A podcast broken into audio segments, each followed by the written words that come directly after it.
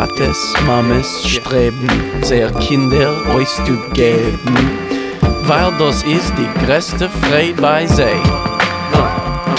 Und als Gott helft, sie Vous écoutez l'émission Yiddish Heinz, le Yiddish au présent, une émission produite par la Maison de la Culture Yiddish Bibliothèque Medem. Aujourd'hui, Daniel est notre réalisateur et Gilles Rosier est au micro. J'ai le plaisir de recevoir Pascal Samuel. Pascal, bonsoir.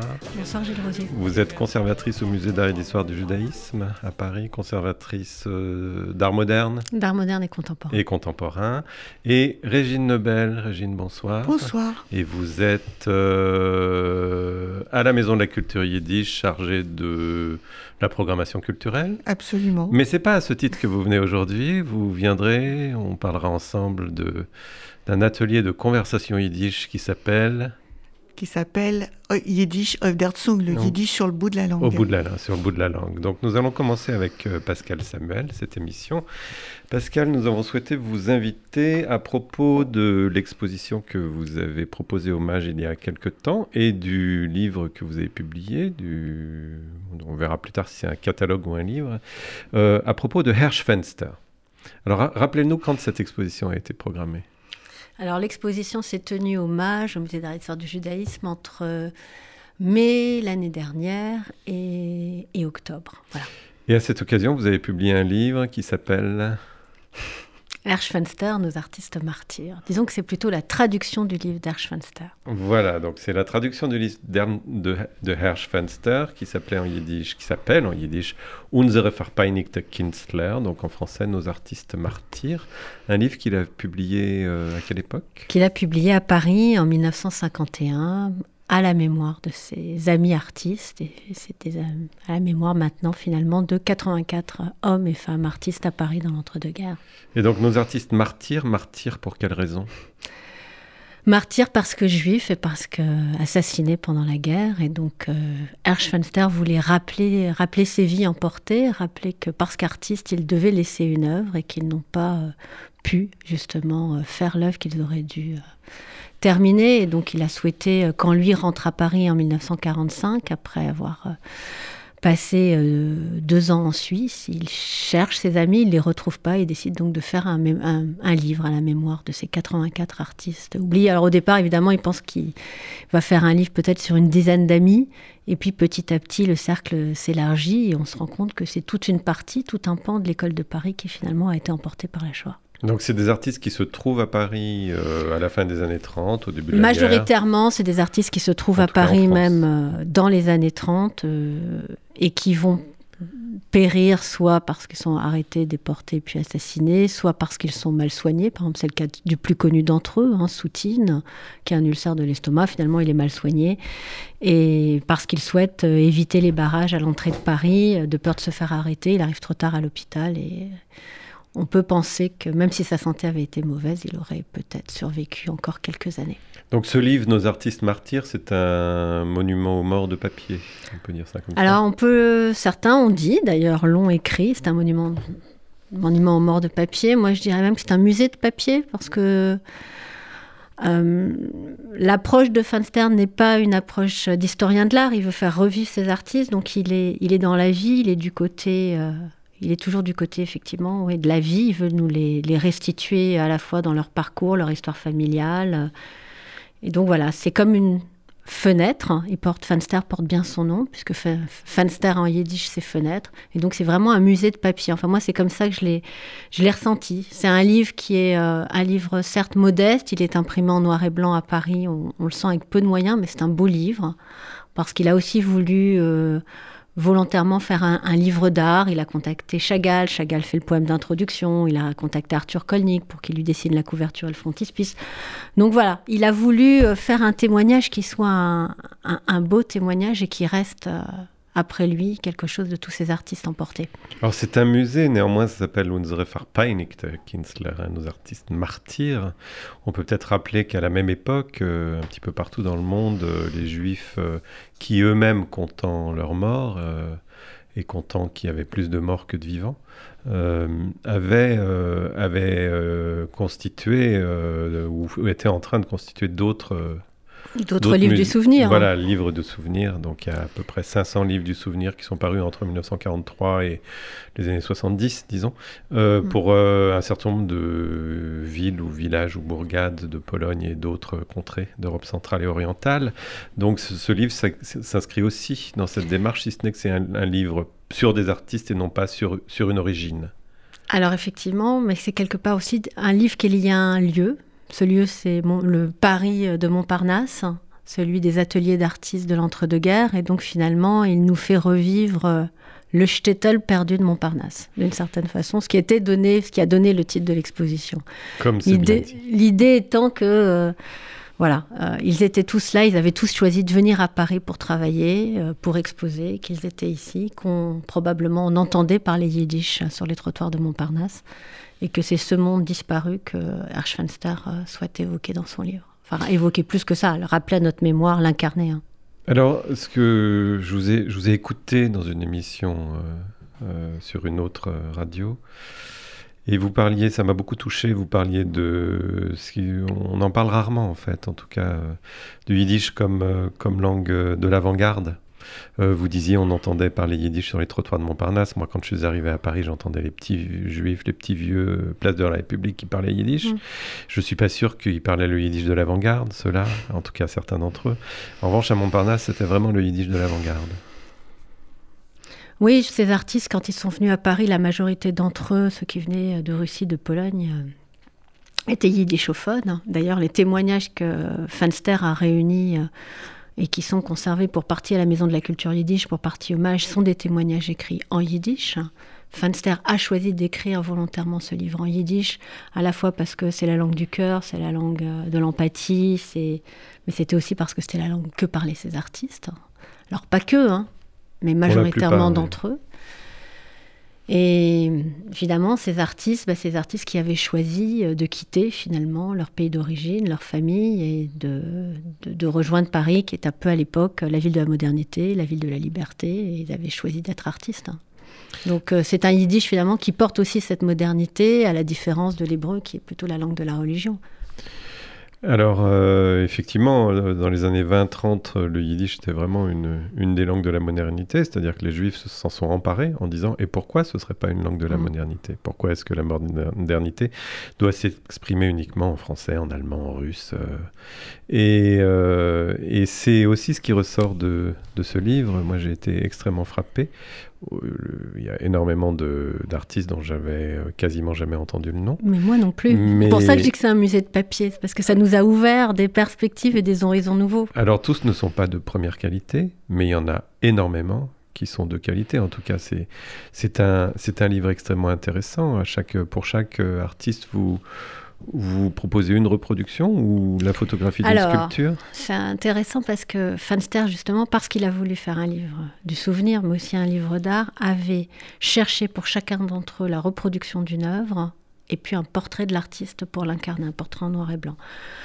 Donc, traduisant ce livre, et la traduction a été possible grâce à Evelyne Grimbert et Nadine Dehan Rothschild, euh, traduire ce livre, c'était aussi offrir au public des illustrations en couleur. Et Juliette Braillon, responsable des éditions Hommage, qui a coordonné cet ouvrage, a veillé justement à ce que l'on retrouve une œuvre de chacun de ces artistes en couleur. Et parfois, ça a été un travail extrêmement difficile parce que non seulement les hommes ont disparu, mais leurs ateliers ont été pillés, dévastés, spoliés. Les œuvres ont parfois été détruites. Donc on a eu pour certains d'entre eux beaucoup de mal à trouver une œuvre en couleur. Mais c'est intéressant, ça, ça signifie beaucoup de choses. hein. Comme pour certains artistes, nous n'avons pas retrouvé de portrait photographique d'eux, Enfin, malgré tout, euh, malgré les bases de données. Je trouve que vous avez retrouvé beaucoup de choses. Et, et ce qui m'a frappé, bon, moi, c'est sans doute euh, la déformation professionnelle, mais je regarde toujours euh, où sont conservées Mm. les œuvres. Et ce qui, ce qui est frappant, c'est la diversité. Il y, a des, il y a des œuvres dans des collections particulières, il y a des œuvres au musée d'art d'histoire du judaïsme, mais il y a aussi des œuvres aux États-Unis, en Israël, dans. Il y a un éparpillement. Voilà, Ouais. ouais.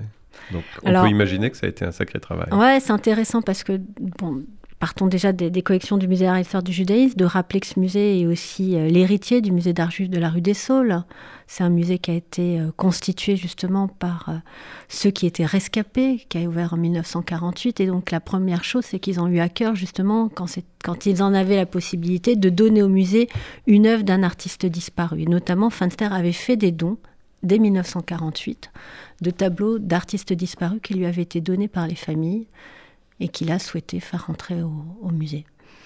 Et puis effectivement, ensuite, bah, les, les familles se sont éparpillées et euh, on a été jusqu'en Californie euh, parfois chercher des œuvres. Alors pour, le enfin, pour la reproduction dans l'ouvrage, mais aussi pour, euh, pour l'exposition. Le, donc ce, ce livre est en vente au musée d'art d'histoire du judaïsme. Alors oui, c'est un livre coproduit entre le Mage et, et la, et la Maison Azan, et il est euh, non seulement au Mage, mais on le trouve aussi dans certaines librairies. Et on peut de toute façon le commander en librairie, comme tous les livres. Voilà, c'est aussi ce qui nous a fait plaisir, c'est que c'est un livre qui a eu un certain succès en librairie, malgré le sujet, qui est quand même pas forcément évident. Mais oui, oui, il a trouvé sa place euh, sur les tables des libraires au rayon, euh, au rayon Beaux-Arts. Donc ça, ça nous a fait assez plaisir que ce livre euh, revive finalement, parce que édité à Paris à 350 exemplaires en yiddish, il était resté finalement assez, euh, assez peu connu. c'est un euphémisme. Donc là, c'est la possibilité aujourd'hui de le partager. Donc euh, c'est à la fois une traduction, puis c'est une traduction qui est, euh, j'ai envie de dire, augmentée de textes de Rachel Koskas, de Natalia Krinika, de Judith Lindenberg. Donc Rachel Koskas qui travaille au musée d'art d'histoire du judaïsme. Rachel Koskas qui travaille au centre de documentation euh, et à Voilà. la bibliothèque. Natalia Krinicka qui est la bibliothécaire en chef de la maison de la culture yiddish. Et Judith Lindenberg, qui est responsable des archives et de la bibliothèque. Hommage. Voilà. Hommage. Donc, euh, un, un Donc, une travail comme celui-ci, c'est vraiment un travail d'équipe, hein, euh, en termes à la fois d'expertise, de compétences. Et puis, c'est un travail. euh, pour nous, c'est un peu notre bébé du confinement. C'est un travail qui a commencé euh, juste avant le, premier confinement et qu'on a mené euh, pendant, euh, pendant tous ces mois de, de relatif isolement, grâce à Internet, grâce au téléphone. voilà. Alors, les archives de Herschfenster sont partagées entre le Mage et la Maison de la Culture Yiddish. Est-ce qu'il y a une logique euh, Parce que des Oui. fois, c'est juste le premier qui arrive qui, qui prend. Non, il y a une logique qui est assez intéressante. Euh, les archives relatives à l'ouvrage, relatives à, à nos artistes martyrs, ont été déposées au Mage. Donc du coup, nous avons par exemple dans ces archives les plaques de verre qui ont servi à la reproduction. Nous avons les courriers, les entretiens que Finster a pu mener notamment avec des artistes, parce que la singularité de cet ouvrage, c'est aussi un livre à travers lequel nos artistes nous parlent des artistes nous parlent d'autres artistes, ce qui est assez rare. hein. Euh, on a également euh, les, maquettes de Kol- euh, oui, les maquettes de Kolnick. On a également les plaques de cuivre qui ont servi à la reproduction de ce livre. Alors pourquoi? Bah, Parce que Hirschfenster a souhaité, euh, a essayé, en tout cas après la publication en 51, à traduire ce livre en anglais. Il n'en a pas trouvé le financement, malgré euh, toutes ses tentatives. Donc il a gardé tout le matériel. Et puis après lui, sa fille qui est restée dans l'appartement a conservé l'ensemble.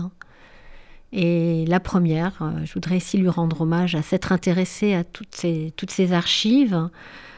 C'est euh, Nadine Yezaver, quand elle a rédigé le dictionnaire des peintres et sculpteurs juifs. Elle a cherché tout simplement dans le bottin. À ce moment-là, on est euh, Donc un dictionnaire qui a été publié aux éditions de Noël il y a une vingtaine d'années, je dirais. Euh, de Noël, puis après Somoji, on en est à la troisième édition, qui a été le premier travail hein, finalement sur ces artistes. Oui. Et elle est partie justement de ces archives Finster, qui étaient encore au domicile de la rue Le Dion. Et hum, au décès de Viviane Finster, donc la, la fille aînée de Hersch Finster, donc les archives sont arrivées euh, pour partie hommage et pour partie à la Maison de la Culture Yiddish.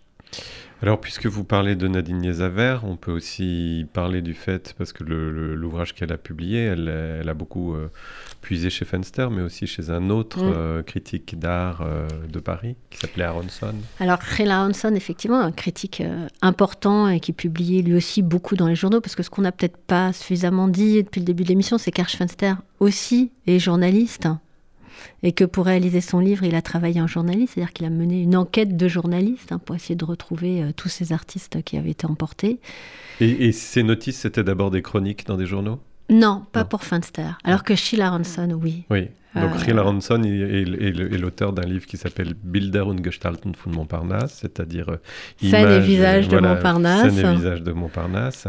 Publié Et en plus, il faut aussi en pré- 63, En 63. en donc, yiddish, euh, à Paris. Huit ans après, et puis il Mm. faut aussi préciser d'un point de vue idéologique, parce que le monde yiddish était très idéologique, que Riel Aronson était plutôt du côté des juifs communistes, il publiait dans la Neue Presse, si je ne m'abuse, alors que Fenster n'était pas du tout communiste. Non, il n'était pas communiste. Alors il, il était n'était quelque pas chose dogmatique singulier. Il était anarchiste, dans sa jeunesse, oui. d'accord. Mais au moment où il, il rédige le livre, il l'est aime pas les, pas dogmes. Il est un peu au-delà de, de ça, je dirais. Il est... Et quelle est sa relation avec, euh, je dirais, le judaïsme ou l'identité juive Alors- ou la population juive, euh, le peuple juif euh, Je sais pas comment on dit. Ouais. Alors c'est peut-être intéressant de remonter, remonter à son histoire familiale, hein, parce que quand on a travaillé sur ce livre, on a aussi, on a essayé aussi de remonter. Et à ce moment-là, j'étais en contact avec Ariel Finster qui euh, vit au Canada, qui est parti euh, quand il avait une vingtaine d'années. Et donc Ariel, euh, quand je lui ai un peu demandé l'histoire de sa famille, il me raconte. J'ai dit mais que fait et que faisait le père de Arch Finster C'était quoi son métier? Il m'a dit ah, bah, je sais pas, j'en ai jamais parlé avec lui. Il me dit, mais je vais demander, j'ai des cousins à New York, je vais demander. Donc on a appris que le père d'Archfenster était sauveur. Hmm. Donc ça, Donc voilà. scribe de, de, Scribe de la de Torah. la Torah, de. Mésouzote, euh, etc. Donc quelqu'un qui est dans l'écriture, c'est quand même un- Hmm. intéressant de voir qu'il y, a y y un prolongement entre finalement son père et lui, même s'il y a probablement eu à un moment donné aussi rupture. hein. je pense que profondément, Finster, euh, en choisissant le yiddish, en choisissant de partir, il est dans une forme de, de rupture, mais pas une rupture du tout avec le, avec le judaïsme. hein. il reste profondément euh, attaché.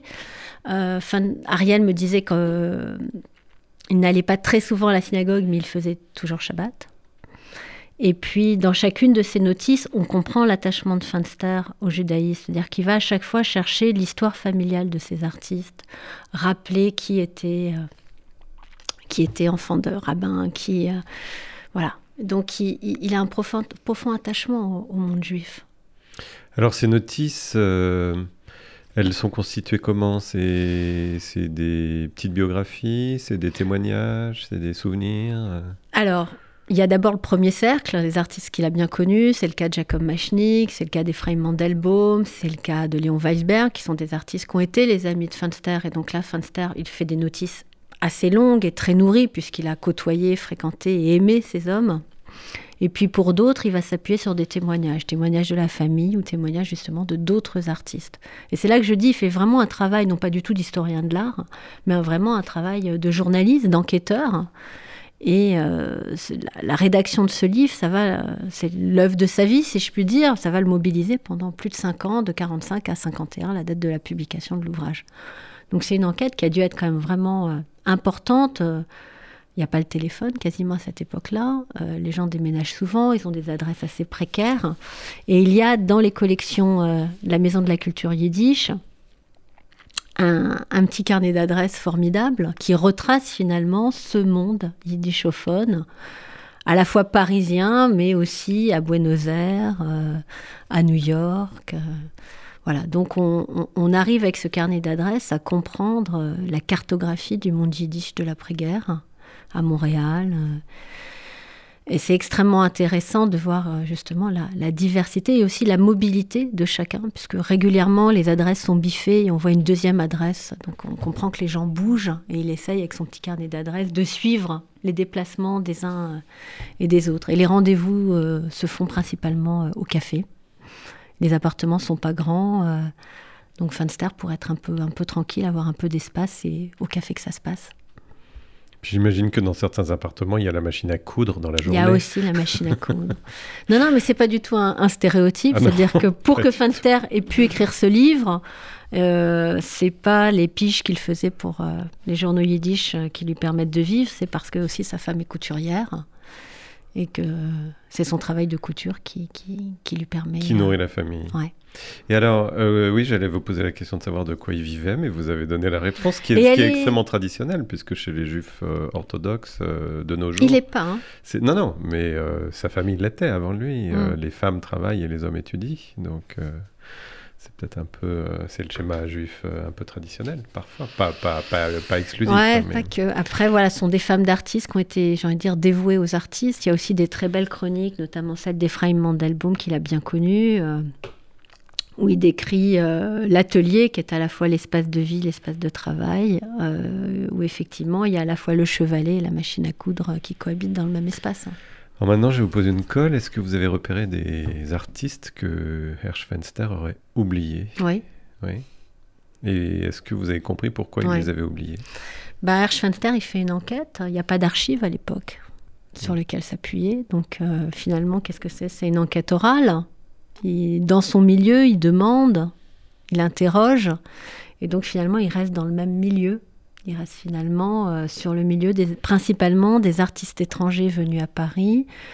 Euh, si on s'amuse à faire quelques statistiques, les artistes les plus représentés dans son livre sont les artistes originaires de Pologne. Lui-même lui. est polonais, Mm. voilà. Ensuite, ce sont les artistes russes qui sont effectivement majoritaires à Paris. hein. À ce moment-là, il y a quelques artistes français, mais ils sont très minoritaires. Et par exemple, il y a une artiste comme euh, Nathalie Kramer, qui est une artiste extrêmement intéressante de, de cette période, euh, qui a été active euh, à Paris dans les années 30, qui est totalement absente de ce livre alors qu'elle va être arrêtée, déportée. Mais il n'a pas eu connaissance de son travail parce qu'ils n'ont pas de- d'amis communs. De enfin, connexion, de, de lien. connexion, de lien. Donc elle échappe à son enquête. Merci. Pascal, je voudrais... Pascal euh, Samuel, pardon. Euh, je rappelle que nous parlons du livre Nos artistes martyrs qui a été publié par le Musée d'art et d'histoire du judaïsme avec les éditions Azan à propos de... Enfin, un livre de Hirschfenster sur les artistes juifs euh, assassinés ou disparus en tout cas pendant la Seconde Guerre mondiale en France.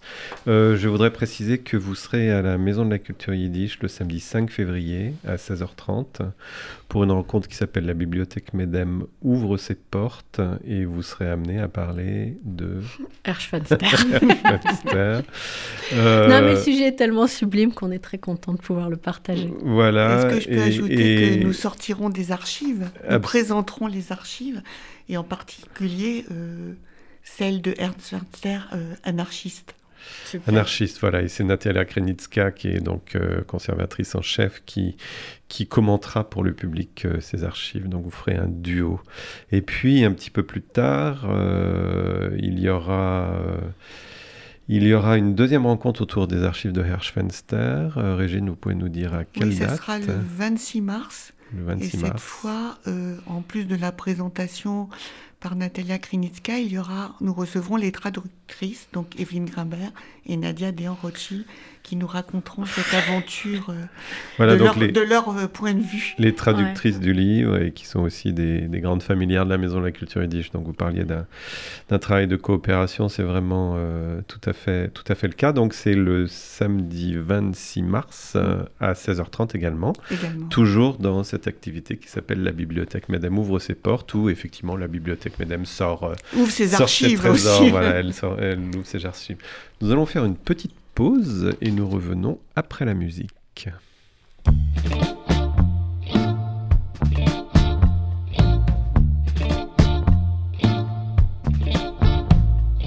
Verreich Menschen muss ich mir beklugen Von Deiten wird mir als Gräu die Hut Gehört ob ihr viel viele Menschen suchen Als Gott gibt jeden sieben gibt er Jud Als euch alt ihr in ein Warten ein Hoffen Ihr fahrt ihr wird sie picket ihr krapir Und der Gitterjur hat mir noch nicht getroffen. Dieses Mägliras, mein Gott, soll bluffen mir. Seinen meine sieben Gitterjur. Oi, nicht sieben soll Gott sein apu. Eppes fin dem Leben Chotsche, is meine Schumme fin Klotsche, wie seinen meine sieben Gitterjur. Dem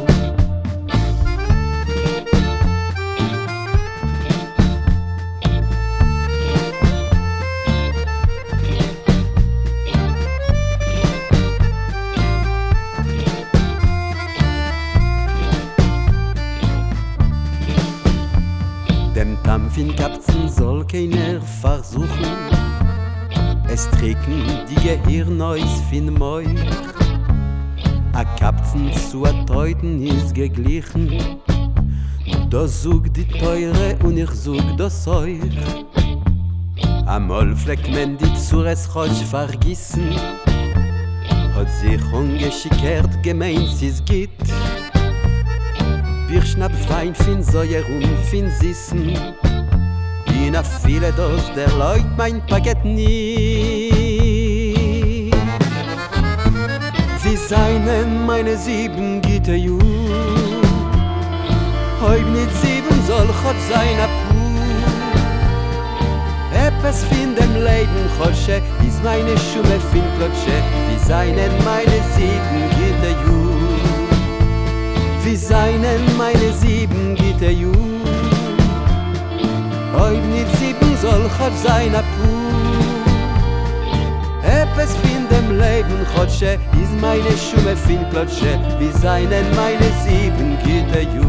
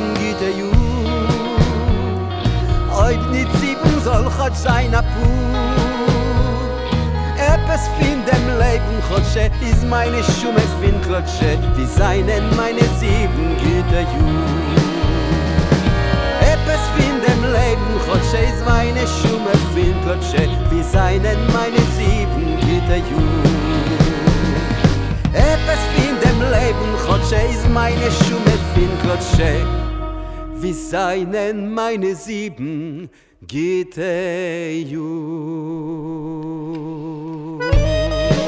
Wie seinen meine sieben gite er ju äh, interprété par Eric Slabiak, euh, violon et chant, euh, avec son groupe. Alors Eric Slabiak, euh, on l'a bien connu du temps où il avait un groupe qui s'appelait Les Yeux Noirs, et maintenant il a recréé un nouveau groupe qui s'appelle Joseph Joseph, qui passait récemment à Paris. Et donc c'est issu d'un compact disque qu'il a publié qui s'appelle Joseph, tout simplement. Et Visainen meine sieben. Euh, avant de converser avec Régine Lebel, vous, Pascal, vous vouliez rajouter quelque chose sur, Oui, euh, sur les archives? Oui, peut-être rappeler l'importance des archives, parce qu'effectivement, euh, ce projet autour de la traduction de nos artistes martyrs est né de l'exposition sur les artistes de l'école de Paris, hommage qui s'appelait Paris pour école 1905-1940. Mais ce projet a été finalement rendu possible parce qu'on avait les archives. Et qu'au-delà du livre, on comprenait comment Arschfenster avait travaillé, comment il avait trouvé des sources, enfin voilà. Donc les archives sont hyper importantes. Et les musées, les bibliothèques, comme la bibliothèque Medem, sont des lieux qui doivent, qui peuvent accueillir les archives.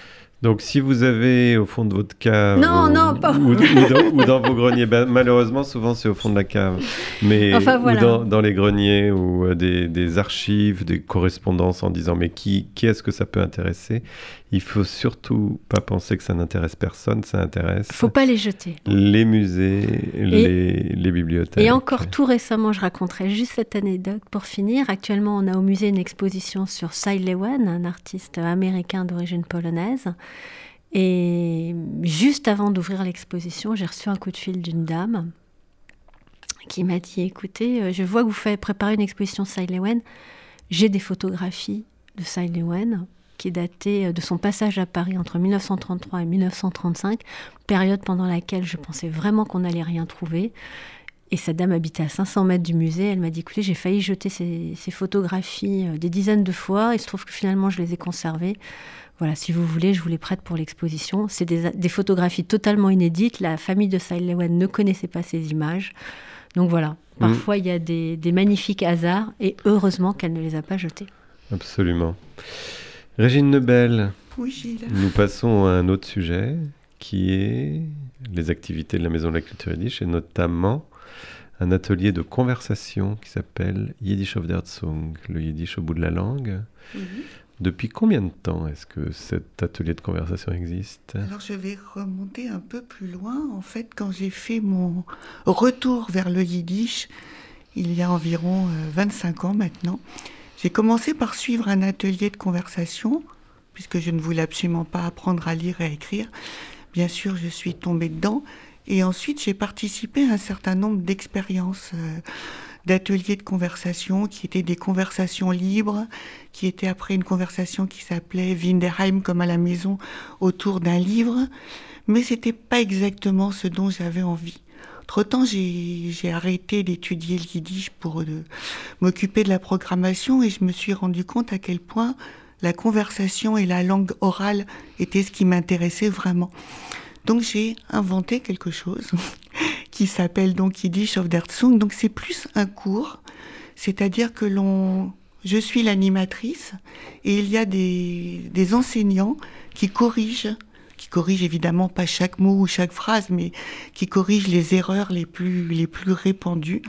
Et je varie le, les, les, enfin, j'ai un certain nombre d'enseignants qui y participent afin que les gens entendent plusieurs accents, plusieurs façons de faire. Et aussi, ce que je trouve, euh, ce qui est important pour moi, c'est d'avoir des tas de thèmes comme euh, l'écologie, euh, la politique, comment comment on se débrouille avec sa retraite. Et il y a des gens qui viennent, et ça, ça m'amuse beaucoup, qui disent chez moi, on parlait pas de ces choses-là. On parlait de la couture, on parlait des courses, on racontait des blagues. On parlait de la guerre. Voilà. Et en fait, ce dont j'avais envie, c'est vraiment que, que le yiddish redevienne une langue courante avec laquelle on puisse parler absolument de tout.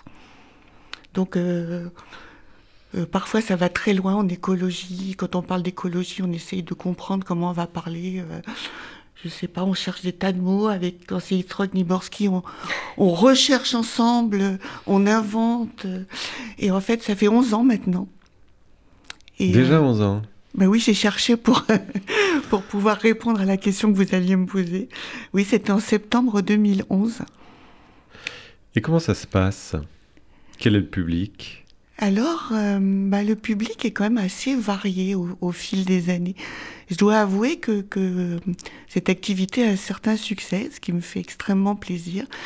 Donc, il y a les gens qui parlaient, les gens d'un certain âge, qui ont parlé yiddish ou qui ont entendu le yiddish, mais évidemment qui qui n'ont jamais parlé de, qui n'ont pas eu une conversation courante tous les jours. Il y a des jeunes qui apprennent le yiddish.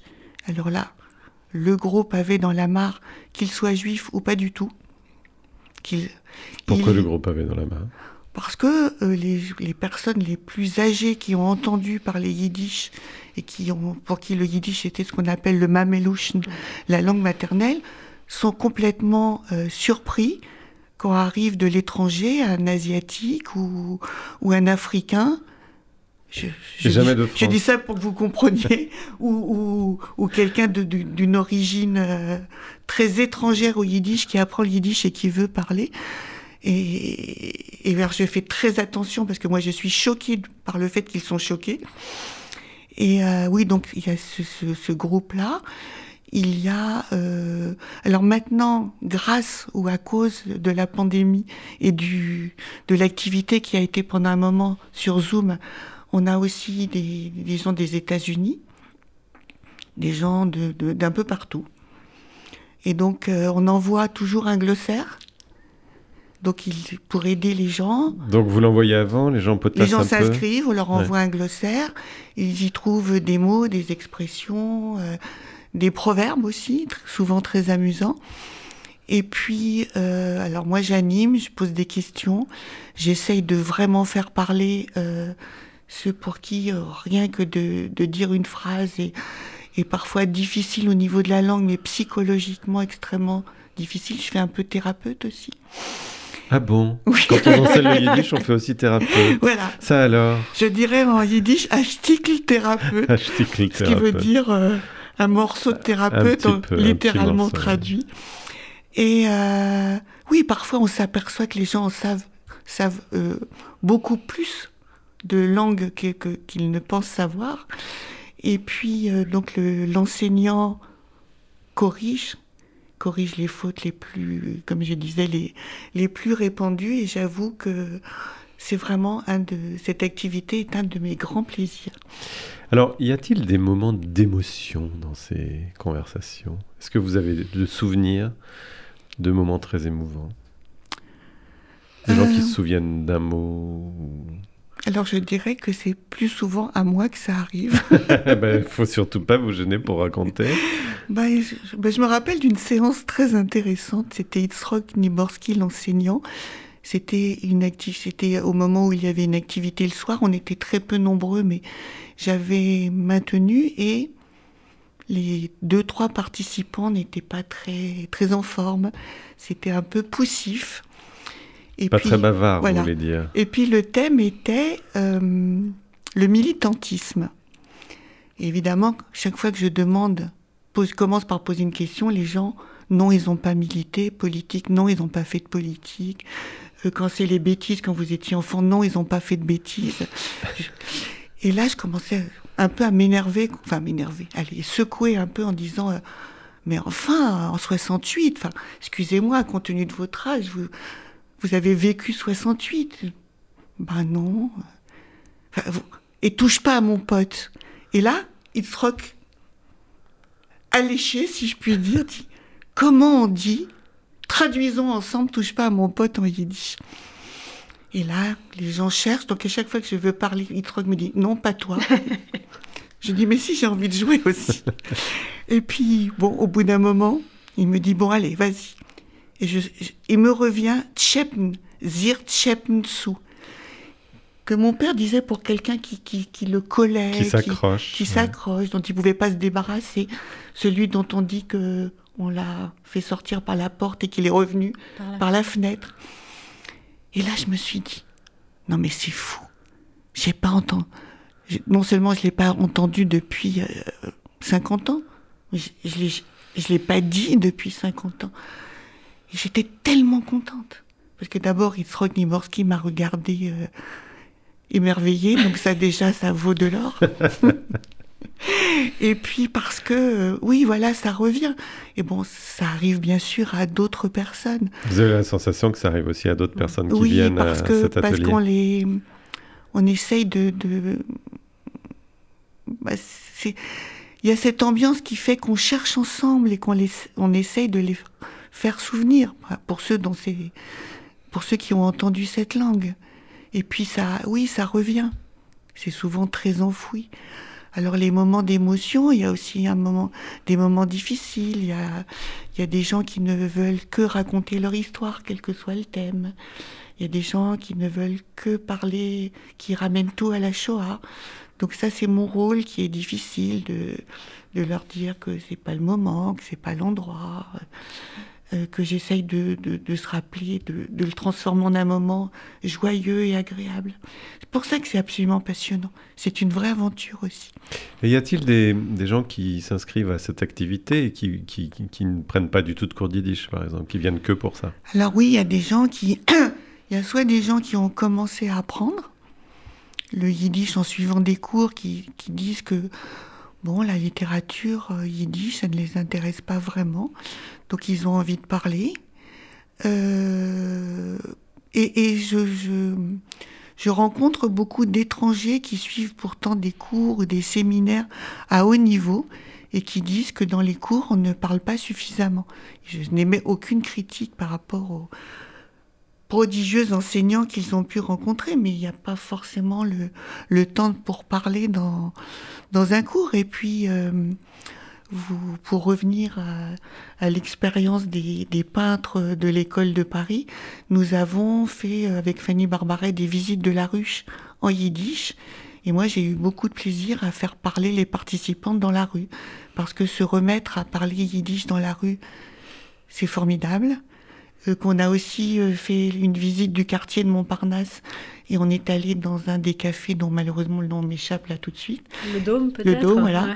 Et où on a parlé yiddish et moi j'ai vraiment senti que voilà, on essayait de, on était revenus. Vous, avez, revenu vous avez senti que les murs du Dôme se souvenaient du temps où les artistes parlaient yiddish. Euh oui, parce que vraiment à la ruche, il y avait une vie yiddish. Oui. D'ailleurs, Chagall le dit dans, dans ma vie.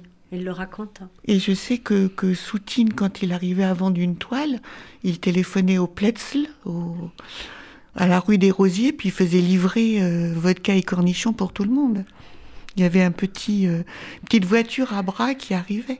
Je ne sais pas pourquoi, mais j'avais l'idée que Raïm Soutine, son, ses origines juives, il n'adorait pas en parler. Bah, il parlait yiddish en tout cas. Il parlait yiddish, il écrivait aussi, parce qu'on a retrouvé récemment de la correspondance. Il écrit à sa famille en yiddish. Ouais. Bah, chasser les origines, elles reviennent au galop. Ça, n'empêche pas. Euh, oui, donc en fait, là, il est question. Euh, on parlait de yiddish euh, langue et yiddish langue, euh, langue de la modernité, mm. etc. Là, il est aussi question de ça. En fait, ce que vous avez voulu faire, c'est aussi réintroduire à la Maison de la Culture. Alors, il faut quand même préciser que la Maison de la Culture yiddish est quand même un des rares lieux d'enseignement au monde où on parle yiddish de manière extrêmement régulière, où le yiddish est vraiment une langue parlée. On parle yiddish entre nous. Nous avons, euh, pour le citer encore une fois, Itzrok Niborski qui à chaque euh, coin de, de, la maison est là et, il nous dit euh, Je croyais que tu parlais yiddish en fait. Euh. Et qui est, vraiment la passionnariat du yiddish. Moi, moi je me, vous parliez d'aborder de, toutes sortes de sujets en yiddish. Quand j'ai signé mon contrat de travail, puisque j'ai été directeur de la Maison de la Culture yiddish, je ne le suis plus depuis 7 ans maintenant, euh, à un moment donné, je lui ai dit Bon, il va quand même falloir qu'on se parle en français à un moment donné, parce que je voudrais parler de caisse de retraite de cadre. il m'a dit Non, non, non, non, non, on continue en yiddish. Et donc, effectivement, il il y a cette idée qu'on peut, on peut pouvoir euh, tout, tout aborder en yiddish. Oui, mais vous vous souvenez, Gilles, lorsque nous avons surveillé ensemble, dans un petit groupe, les travaux d'emménagement rue du Château d'Eau, on parlait euh, bricolage, euh, étagère, et tous les mots de, de la construction en yiddish. Moi, je révisais avant chaque réunion. Et oui, mais c'est comme ça que le enfin, je, je, j'ironise, mais en fait c'est comme ça, et c'est en obligeant les, les, gens à parler yiddish qui, qui, est en fait un vrai plaisir que, que la langue va redevenir une langue courante. On pourrait d'ailleurs créer euh, un magasin d'ameublement qui s'appellerait Schmikea, et, où, et où les noms des meubles seraient en yiddish. Plutôt que de parler de Billy, on parlerait de quoi du coup?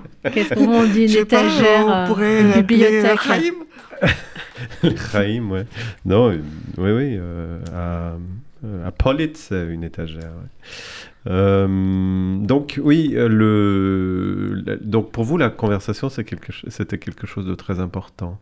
Ben, je me suis, je, oui, je, je me suis aperçu que ce qui était, c'était vraiment pour moi totalement fondamental et que donc de, de, depuis j'ai inventé quelques autres petits trucs comme le speech mwessing. Ah oui, c'est vraiment Qui aura lieu aussi samedi après euh, notre rencontre. speech mwessing. Donc, oui, comme qui vient du speed dating, c'est-à-dire que les, les gens euh, s'assoient deux par deux à une petite table et que quand on sonne la cloche au bout de 5, 7 minutes, ils changent de partenaire. Et là, j'ai vu vraiment des gens qui se disaient incapables de parler se mettre à parler parce qu'ils étaient en face d'un interlocuteur qui parfois euh, euh, parlait moins bien qu'eux. Et euh, ça aussi, c'est formidable parce que c'est quand on oublie que, que l'on est dans un cours, ça revient tout de suite. Alors, je dois vous faire une confidence. Quand vous avez proposé d'organiser cette, euh, cette activité il y a quelques années, dans mon fort intérieur, je ne l'ai pas dit parce que j'essaye de jamais décourager. Je l'ai vu sur votre visage. je me suis dit, ça marchera jamais. Et, et en fait, ça marche bien. On le fait pas très souvent, mais ça marche très bien pendant les universités d'été. Parce que, en fait, l'intérêt aussi de cette euh, activité, c'est que moi, je me suis retrouvée y participer quand il n'y avait pas assez de personnes, ou, et que, et que j'ai parlé en yiddish à des gens que je côtoyais depuis 20 ans et que je leur avais jamais demandé, mais tu, tu viens d'où exactement? Enfin, les choses banales qu'on peut se dire lors d'une rencontre. Je suppose que les speed dating se passent comme ça. On se demande qu'est-ce que tu fais, où tu travailles, tu habites où. euh. Bon, je n'ai pas encore de mariage à mon. mais peut-être je ne le sais pas. Ça viendra, ça viendra. Alors, est-ce que vous pouvez nous rappeler les, les, les prochaines dates de ces activités de conversation Alors, yiddish chose amusante, c'est que la prochaine fois, c'est sur Zoom, que c'est le 14 février, donc le thème sera l'amour, et devinez qui sera l'enseignant Gilles Rosier. Et ce sera ma première, hein, je l'ai jamais. si, si, vous l'avez déjà fait, Alors mais en oui, présence une fois. C'est incroyable parce que vous, vous me dites que Sur le thème de l'édition. Et j'ai aucun souvenir. C'est grave. Bah, soit ça s'est très bien passé, ça vous devait être l'avez que ça s'est rangé très bien quelque part. passé, que personne ne m'a traumatisé ce jour-là. Et, en termes de speed dating, est-ce que speed pardon, est-ce que est-ce que vous avez une date ou il n'y a pas encore Oui, de- ça sera samedi à 18h30. ce samedi donc. Oui, ce samedi après la bibliothèque 5 Médem ouvre ses portes. Je ne sais pas si je peux enrôler Pascal Samuel et lui faire sortir deux, trois mots, mais cela devrait être possible en termes de peinture. Comme disait Kafka, on connaît toujours euh, plus de yiddish qu'on ne pense. Est-ce que le... on peut peut-être terminer l'émission là-dessus, euh, Pascal Samuel? Est-ce que ça vous a donné envie d'apprendre le yiddish, de travailler sur Fenster? C'est un guet-apens. C'est un guet-apens. Euh, j'ai ah, comment dire j'ai pas grandi dans la culture yiddish. J'ai cherché euh, du côté de ma maman ils viennent d'Alger et du côté de mon papa famille euh, Samuel euh, juive alsacienne et lorraine. Je leur ai demandé je dis mais est-ce que alors ma grand-mère utilisait deux trois mots mais à chaque fois qu'elle les utilisait en tout cas il y avait l'œil qui, qui riait un peu parce que voilà ça lui rappelait je pense un peu l'enfance que les utilisait donc j'ai demandé un peu à mon père, à, ses frères, euh, est-ce que le yiddish avait une place à la, maison euh. Et ils m'ont dit, bah, écoute, la seule fois où on entendait vraiment le yiddish, c'est quand euh, leur grand-père à eux, donc mon arrière-grand-père, disait des gros mots. Il les disait en yiddish, paraît-il. Voilà, donc c'est à peu près... Mais par contre, j'ai découvert en arrivant au Mage bah, un monde, et ça c'est tellement merveilleux. Donc sans forcément le parler, alors ça peut paraître étrange de s'intéresser au monde yiddish sans le Non, parce parler. que vous baignez Non, pas du tout. Mais c'est un monde tellement riche. Et bon, puis après, on a la chance de travailler avec des traducteurs tellement formidables que grâce à eux, on peut avoir la clé pour rentrer, si je puis dire. Et ça ouvre euh, des univers formidables, aussi bien voilà, pour moi que pour des, que pour des artistes aussi qui, qui découvrent et qui, qui, dont, dont l'œuvre aujourd'hui peut se nourrir de, de cette culture. D'autant plus que Evelyne Grimbert et Nadia Dehan-Rothschild, parmi euh, toutes les autres euh, traductrices, il y a peu de traducteurs d'ailleurs, euh, il y a quelques traducteurs. une... Ah, de hommes, Oui, dire. elles font entendre le yiddish très bien dans le français, je trouve qu'on l'en- on l'entend. euh. Ah bah c'est notamment puis- des formidables traductrices de Sholem Aleichem, Mm. et ça c'est pas de la tarte hein, Mm. de traduire Sholem Aleichem. Et oui, parce que je l'aime à la crème justement. Sholem à la crème, voilà. Et puis on disait tout à l'heure l'importance des archives et ce dont je, je touche du doigt, hein, je peux pas. L'intuition que j'ai, c'est que finalement, on, bon, on a tous rangé nos archives, euh, enfin je veux dire les institutions, on les a indexées, Euh, mais il reste encore, euh, en tout cas dans les familles d'artistes, des archives en yiddish qui n'ont pas été indexées, partagées, traduites, parce que finalement les archives qui étaient en yiddish et notamment la correspondance, c'était finalement l'intime, et ça finalement on l'a pas partagé, donc on l'a pas encore étudié. Et je pense qu'il y a encore une Atlantide à, à Plein de découvrir. choses à découvrir. Vraiment. Eh bien, en tout cas, nous sommes pleins de gratitude à l'égard du travail de, de votre travail et de celui du mage autour ouais. de la culture Travail yiddish, d'équipe. hein, je préfère. parce que c'est quelque chose d'important et en plus de très complémentaire, parce que c'est vrai que la Maison de la Culture Yiddish s'occupe surtout de littérature et pas tellement d'art, donc euh, c'est formidable Oui. C'est un d'avoir, plaisir euh, partagé. quelle chance d'habiter Paris pour ça, entre autres. Euh, Pascal Samuel, merci beaucoup. Je rappelle euh, la raison de votre présence ici. Vous avez été, euh, vous avez euh, organisé une exposition puis publié euh, le livre de Hersch Fenster qui s'appelle Nos artistes martyrs, coédité par le Musée d'art d'histoire du judaïsme et les éditions Azan, que l'on peut trouver à la librairie du musée et dans toutes les bonnes librairies, ou alors le commander. Et, et euh, Régine Nebel, euh, vous étiez là pour nous parler des activités de conversation de la Maison de la Culture Yiddish. Euh, Pascal Samuel, vous travaillez en deux mots sur quel sujet en ce moment? Quelque je, chose continue la, je continue l'exploration du monde yiddish avec Ribak notamment.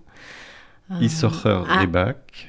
Et Sacha Ribak. Oui, en yiddish Issocher. Et Sacha Ber Ribak voilà, artiste de l'avant-garde russe qui à la fois nourrit du cubisme, du cubiofuturisme et de la tradition du folklore euh, du Yiddishland. Et Esther Karp, qui est aussi une artiste euh, femme, totalement liée, euh, de la même génération qu'Archfenster, et liée au monde yiddish parisien. Et ces expositions, c'est pour quand? 8 mars. Les deux? Oui. Très bien, bah, nous y serons. Merci beaucoup. vous, Étiez, vous étiez à l'écoute de l'émission Yiddish le Yiddish au présent produite par la Maison de la Culture Yiddish Bibliothèque Medem, réalisée par Daniel. Et aujourd'hui, c'était Gilles Rosier au micro. weil das ist die größte bei. Und als Gott helft sie sehen, unter der Gruppe das Kind stehen, geht der Tate zu der Klezmer a geschrei.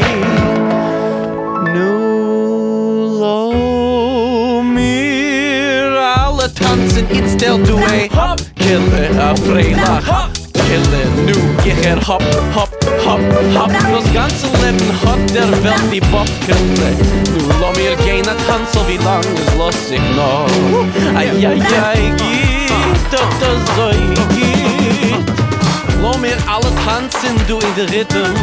Ay ay ay git das so git Ah, Mädel nemmen a Bocher en Tanz mit ihm.